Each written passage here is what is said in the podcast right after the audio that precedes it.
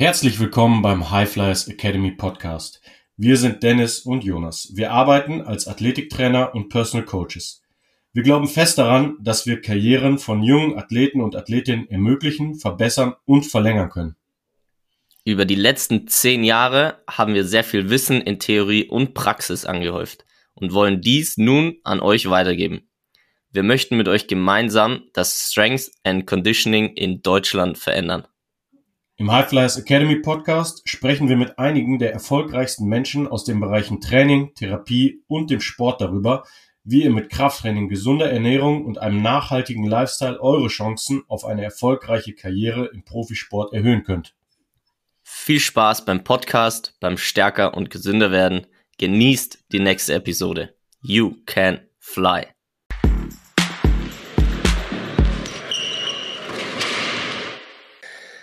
Nach den letzten coolen Folgen und äh, nach den letzten vielen Fragen kommt heute die nächste Frage. Dennis, wie geht's dir? Mir geht's überragend. Sehr gut. Danke, mir geht's auch gut. Das war natürlich nicht die Frage für euch da draußen, so. aber es ist immer wichtig zu hören, wie es dir geht. Wie geht's dir? Gut.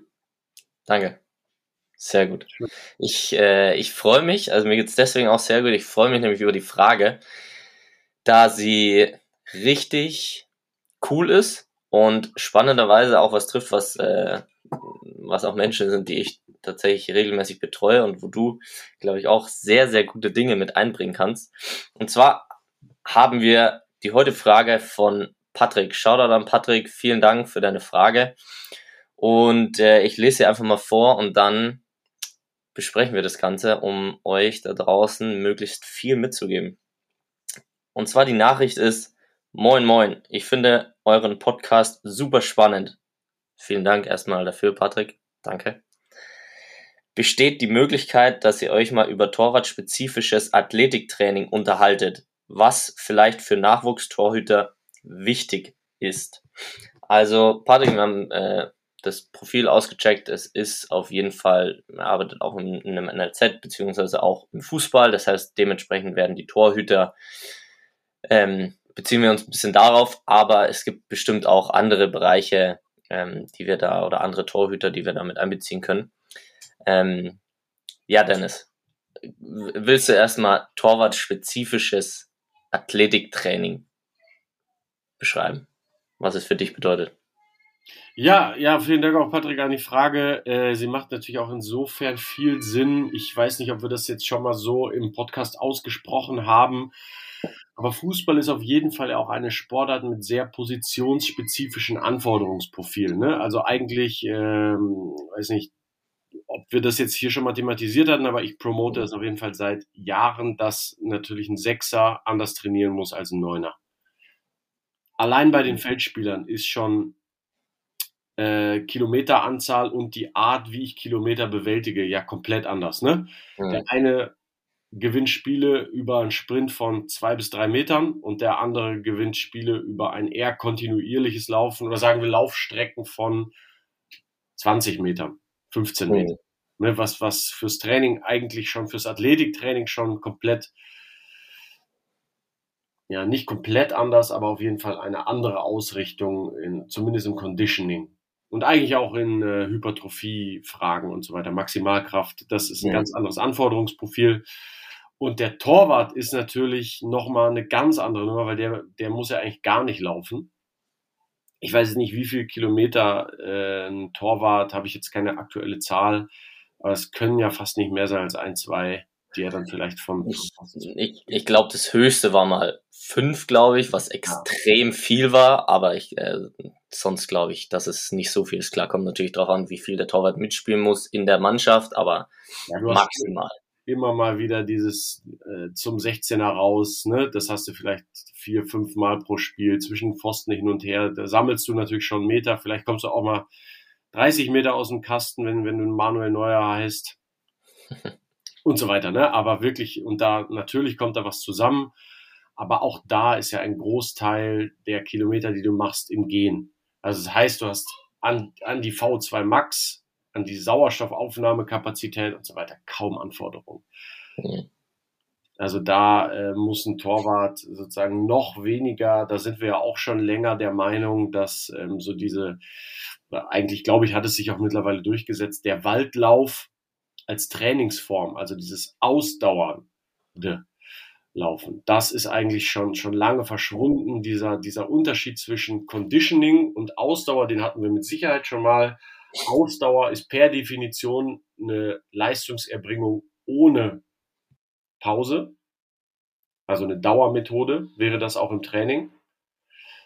Und Conditioning ist halt ein vordefinierte, eine vordefinierte Strecke in vordefinierter Zeit mit vordefinierten Pausen, mit möglichst geringem Drop-off, also Abfall der Leistung auch nach hinten raus in den Strecken. Also das heißt, wenn ich jetzt als Stürmer äh, die letzten äh, zehn Minuten immer noch meinem Gegenspieler, dem Innenverteidiger, einen Meter auf fünf Meter Sprint abnehme, dann ist mein Conditioning in, in dem Sinne eine Kombination aus, was macht meine Maximalkraft, meine Sprintfähigkeit, aber wie fit bin ich auch in Minute 85? Also das heißt, es ist auch eine Conditioning-Frage, die dann auch wieder ein bisschen zusammenhängt mit V2 Max. Aber das ist entscheidend. Aber all das fällt eigentlich beim Torwart weg. Der muss auch noch frisch sein in Minute 90 aber da mhm. spielt eigentlich der V2 Max kaum eine Rolle. Ich schätze jetzt mal, dass ein, ein, Wert, den wir da haben, irgendwo zwischen 40 und 45 liegt. V2 Max, den Torwart hat. Und ich schätze auch mal, dass das sportmedizinisch, da bist du deutlich näher dran, aber für die Trainingssteuerung Zero eine Rolle spielt. Sondern die Dinge, die halt ein Torwart machen muss, sind möglichst explosiv springen, möglichst schnelle Sprintzeit auf 10 Meter. Also das heißt, ne, Steilpass, du musst halt explosiv von der Linie rauskommen, um halt den Winkel für den, für den Stürmer möglichst klein zu machen, wo er das Tor treffen kann, damit du dich vor ihm groß machst und so weiter. Also auch so ein, so ein Ding, wo zum Beispiel Manuel Neuer top ist, auf diesen ersten sechs, sieben Metern Sprintzeit. Das ist sicherlich eine Qualität, die extrem wichtig ist. Und du musst schnell auf dem Boden, und aber auch schnell wieder oben sein. Das heißt, dieses Ding Reaktion und dann aber auch ist auch Schnellkraft, aber auch ein gewisses Maß Mobilität, Flexibilität, die dich aus verschiedensten Positionen, du musst dich ja sehr lang machen, meinetwegen unten, und dann musst du ganz schnell wieder in einer tiefen Position sein, gute Sprunggelenks, Knie, Hüftbeweglichkeit, um, äh, um eben wieder möglichst schnell oben zu sein und theoretisch den nächsten Sprung machen zu können. Also so ein Mini-Conditioning auf fünf bis zehn Sekunden Zeit mit hohem Power-Output äh, ist das, was ein Torwart ja auch sportspezifisch trainiert. Ne? Das heißt, er kriegt mehrere Schüsse hintereinander aufs Tor im Training, drei Bälle, einen hoch, einen ganz flach in die andere Ecke und dann einen zum Hechten äh, mittelhoch. Ne? Das heißt also, all diese Dinge muss er abdecken und da muss die Athletik eben die Kombination aus Schnellkraft, das ist mit Sicherheit das Wichtigste, plus Mobilität darstellen.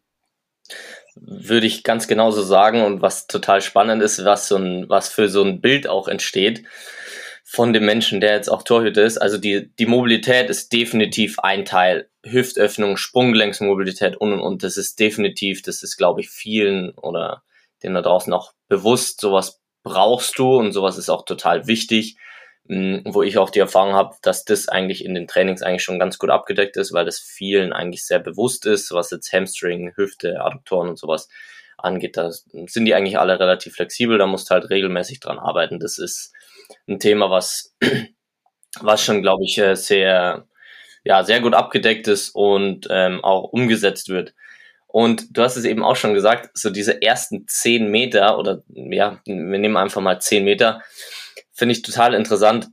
Und zwar eine, eine Anekdote. Ich habe äh, ein sehr bekannter ähm, Personal Trainer hat auch mal eine Handballmannschaft trainiert und äh, dort gab es zum Beispiel Stress wegen dem Torhüter, weil der Torhüter so ein bisschen dick war. So. Äh, jetzt war die Meinung eben von dem Trainer, äh, ja, das ist scheißegal. Der Trainer, äh, der Torwart darf dick sein. So, das ist, das ist egal, weil der braucht diese Fähigkeit, das, was du zum Beispiel vorhin gerade beschrieben hast, braucht er nicht. So, jetzt ist Handball noch mal ein bisschen spezifischer, braucht wahrscheinlich noch weniger Meter. ähm, wie jetzt ein, ein Fußballtorhüter. Aber das mal so als Bild so zu haben, so dass, dass so dieses grundsätzlich die, dass der Torwart irgendwie shredded sein muss mit äh, 6% Körperfett, ist erstmal nicht so relevant von der äh, spezifischen Position. Was da entscheidend ist, ist ein weiterer Punkt, mh, oder ein weiteres Bild ist zum Beispiel auf den ersten 10 Metern sind welche wie Gewichtheber oder sowas sind äh, extrem schnell und haben eine extrem krasse Sprungkraft. So wer das mal noch nicht gesehen hat, kann das mal eingeben. Die sind extrem krass auf den ersten 10 Metern ähm, und sind teilweise schneller wie 100 Meter Sprinter auf den ersten Metern, weil die diese Explosivkraft haben oder Footballspieler, die 150 Kilo wiegen. Da ist es zum Beispiel ähnlich. Und diese Zeit ist eben erstmal wichtig. Das heißt, was haben die? Die sind wahrscheinlich sehr, sehr stark, äh, haben eine gute Schnellkraft. Und äh, genau, was aber dazu noch kommt, und das ist mir total wichtig, wenn es zu dem Athletiktraining kommt, also erstmal ist es wichtig, schnell auf den ersten 10 Metern zu werden. Bedeutet, der Torwart soll stark sein. Also wirklich stark auf eine Wiederholung. Es ist extrem wichtig, dass die Maximalkraft und da also da einfach extrem schnell ist oder extrem stark ist, um die Schnellkraft, um das natürlich dann auch auf dem Platz umzusetzen. Also das ist schon mal so ein Fundament, was beim Torhüter ganz wichtig ist. Hm, wo ich dazu sagen muss, weil eben auch die Frage zu Nachwuchstorhütern ähm, geht, würde ich es jetzt von klein auf direkt Maximalkraft trainieren, da sind wir schon ähnlicher Meinung, dass du das nach und nach aufbaust, wie du das Athletiktraining integrierst. Das heißt, du lernst erstmal die Bewegungen, du holst dir erstmal eine gewisse Stabilität, sei es im Rumpf, auch zum Beispiel, wenn du Klimmzüge kannst und so weiter. Und dann baust du das von Jugend für Jugend danach auf, um dann ab einem gewissen Bereich mit Maximalkraft zu trainieren. Also erstmal die Bewegungsmuster natürlich zu lernen, grundsätzlich Krafttraining zu machen und und und und dann, je älter du wirst, kannst du auch schon Maximalkraft trainieren. Und eine Sache noch zu dem, zu dem Körperbau von einem Torhüter, was wichtig ist, und zwar mh, mm, ist ein, eine Sache, die mir da auch immer im Kopf bleibt, ist so ein bisschen you can't flex fat. So, also diese, die, die schnellen Bewegungen, dieses explosive Handeln auch vom Torhüter, das schnelle Denken. Das heißt, es braucht eine extrem schnelle Feuerung vom Nervensystem, von deinen Augen, von deinem Instinkt. So, das brauchst du einfach extrem schnell.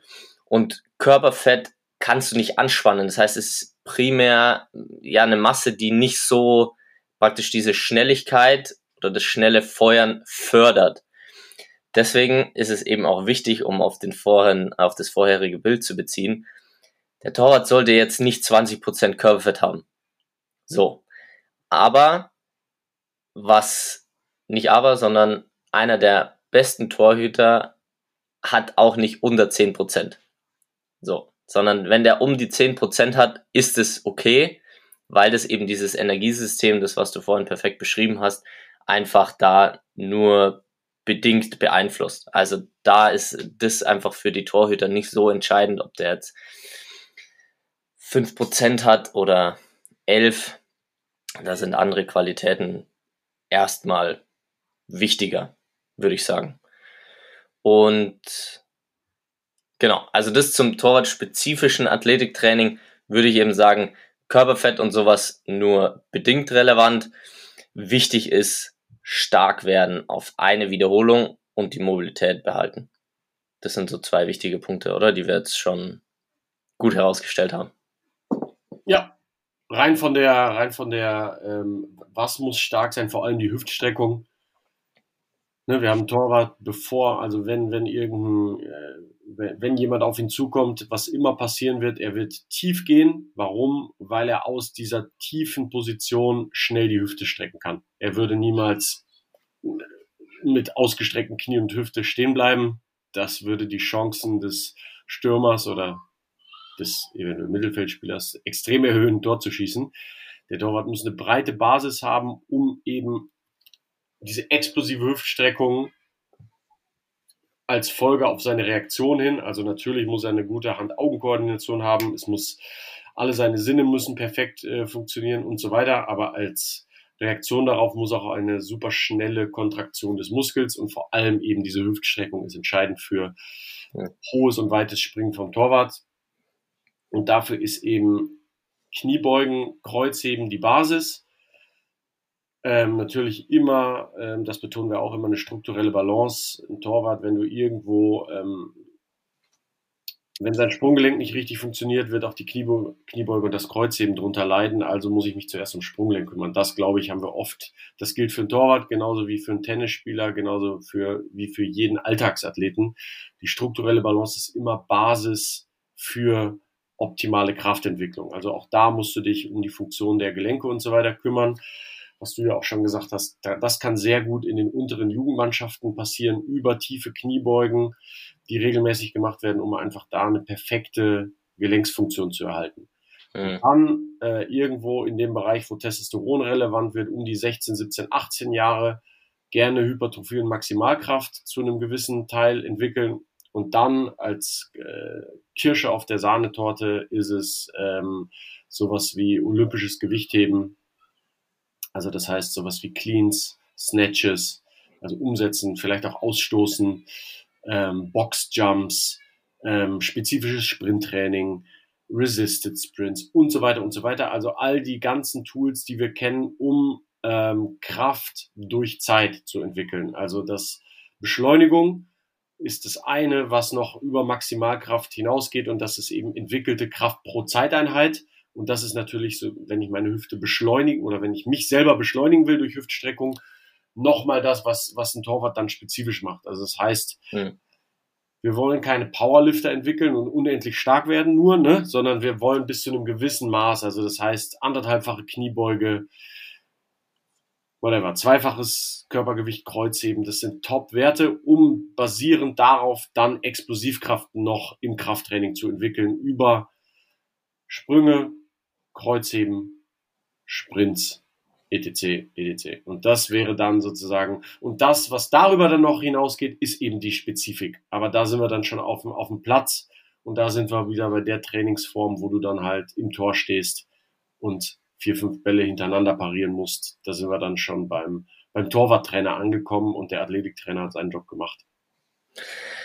Das, ja. das, ja, das, was du genau richtig gesagt hast, ist die, dann das Gewicht schnell bewegen zu können. Das kommt eben dann auch dazu, dass du eben nicht nur stark bist, sondern das Gewicht auch schnell bewegst. Und da da passt das Bild eben total gut rein, eben dass der Torwarttrainer dann, die müssen sich schon schnell bewegen, die müssen schon eine gute Koordination haben. Da haben wir auch eine Folge über die Koordinationsleiter zum Beispiel gemacht, wann sowas Sinn macht, was für ein Alter und was für Bewegungen zum Beispiel, dass du da eine gewisse Schnelligkeit auch erreichst. Und was ganz entscheidend ist noch, um jetzt das so ein bisschen abzurunden, auf der einen Seite haben wir es jetzt schon gesagt, genau Krafttraining erlernen, 16, 17, 18 Maximalkraft, Hypertrophie zu trainieren, Hüftstreckung, dann das Gewicht, wenn du stark genug bist, das Gewicht schnell zu bewegen, um auch schnell auf dem Platz zu sein. Alles andere dann spezifisch natürlich dann eben Torwarttraining. Und was dann noch wichtig ist, ist klar die Körperkomposition haben wir uns haben wir jetzt auch schon angesprochen, dass es nicht zu viel Körperfett ist, aber dass es jetzt auch nicht ganz niedrig sein muss. Und zu guter Letzt ist noch ganz wichtig, weil, also ich liebe eigentlich Torhüter, weil das eigentlich eine richtig geile Position ist für uns zu trainieren, was jetzt das Training so betrifft. Wow. Was aber noch ein entscheidender Punkt ist, ist ähm, Oberkörpertraining. Und zwar Oberkörpertraining und Kraft äh, ist super entscheidend auch für Torhüter, wenn du da früh genug anfängst. Was massiv unterschätzt wird, ist Armtraining und gerade zum Beispiel auch den Bizeps in verschiedensten Winkeln und Positionen zu trainieren, um vor allem Schulter und Ellbogen zu stabilisieren über den vollen Bewegungsradius, dass man dort alle Bereiche möglichst gut anspannen kann, unter anderem, weil wenn jemand, keine Ahnung, aus fünf Metern draufzieht und du hast den Arm ausgestreckt, dann muss dein Ellbogen einfach krass viel aushalten und vor allem auch deine Schulter. Also du kannst nicht früh genug anfangen, Außenrotatoren zu trainieren. Also eine spezifische Übung, jede Form von Außenrotation auf dem Knie, am Seilzug. Dann Nackendrücken, sowas über Kopfdrücken ist sehr, sehr wichtig. Dann Bizeps Curls, ob das neutral supiniert oder vor allem auch zum Beispiel Comerford Curls. wo der Ellbogen hinter dem Körper nach außen rotiert ist, um einen anderen Anteil vom Bizeps zum Beispiel zu stärken. Klimmzüge. Das sind Übungen, die für einen Torhüter auch ganz, ganz wichtig sind, wo ich auch einen Fokus drauf legen würde, um da präventiv schon richtig viel zu machen, gerade was Ellbogen und Schulter angeht. Das heißt, das wären torwartspezifische Übungen, die ich vielen auch gebe und die es bei einigen Torhütern auch besser gemacht haben, weil Problematik im Ellbogen und in der Schulter eigentlich ja, regelmäßig vorkommen können, eben durch die Position, was auch positionsspezifisch ist, wo jetzt ein Mittelfeldspieler vielleicht nicht so viel machen muss, ähm, aber auch mal viel machen darf, weil auch da Schulterverletzungen teilweise ähm, Thema sind. Und deswegen ist es da auch extrem wichtig, da früh damit anzufangen, um die Schulter und den Ellbogen zu stabilisieren, dass da einfach keine Problematiken entstehen. Genau. Das ist auch noch ein Thema, was sehr, sehr, sehr, sehr wichtig ist, meiner Meinung nach. Ja. Und so haben wir eigentlich schon ein ganz gutes Roundup, was Torwart-spezifisches Athletiktraining unserer Meinung nach ist. Vielleicht nur kurz zusammengefasst. VO2 Max, also da was Conditioning angeht, das eine. Dann haben wir die Maximalkraft. Dann haben wir die Körperkomposition gesprochen, wie ein Torhüter sein darf, was sehr individuell ist. Und vor allem dann die Oberkörperkraft und die Stabilisierung.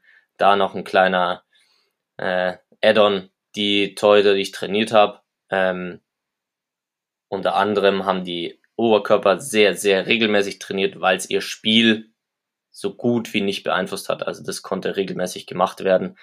Ähm, deswegen da kann man schon einen Fokus drauf setzen.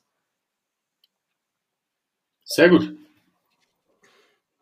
Mal, ich glaube, wir haben die Frage beantwortet. Immer hinzugefügt, äh, jeder Torhüter ist ja auch wieder anders. Also da, das nee. war, glaube ich, das, was wir für den durchschnittlichen Torhüter äh, angeben konnten. Wie gesagt, sobald du anatomische, individuelle Probleme hast, musst du das wahrscheinlich zuerst beheben oder zumindest mit beheben. Ja. Gib uns ein Feedback, lieber Patrick, ob dir das gereicht hat. Falls dir noch was gefehlt hat, schreib uns an. Vielleicht können wir das noch aufarbeiten. Ansonsten äh, schickt uns weiter eure Fragen. Läuft sehr gut. Der, der Traffic steigt, das Interesse steigt, was uns sehr freut und wir beantworten immer alles sehr, sehr gerne. Mega, wirklich vielen Dank für die Fragen. Ähm, ja, die Folge ist, glaube ich, sehr wertvoll, weil wir schon sehr erfolgreiche Torhüter mal trainiert haben. Das heißt, wir werden weiterhin jetzt noch erfolgreichere Torhüter und Torhüterinnen bilden. Vielen Dank, Dennis, und bis zum nächsten Mal. Ciao, ciao.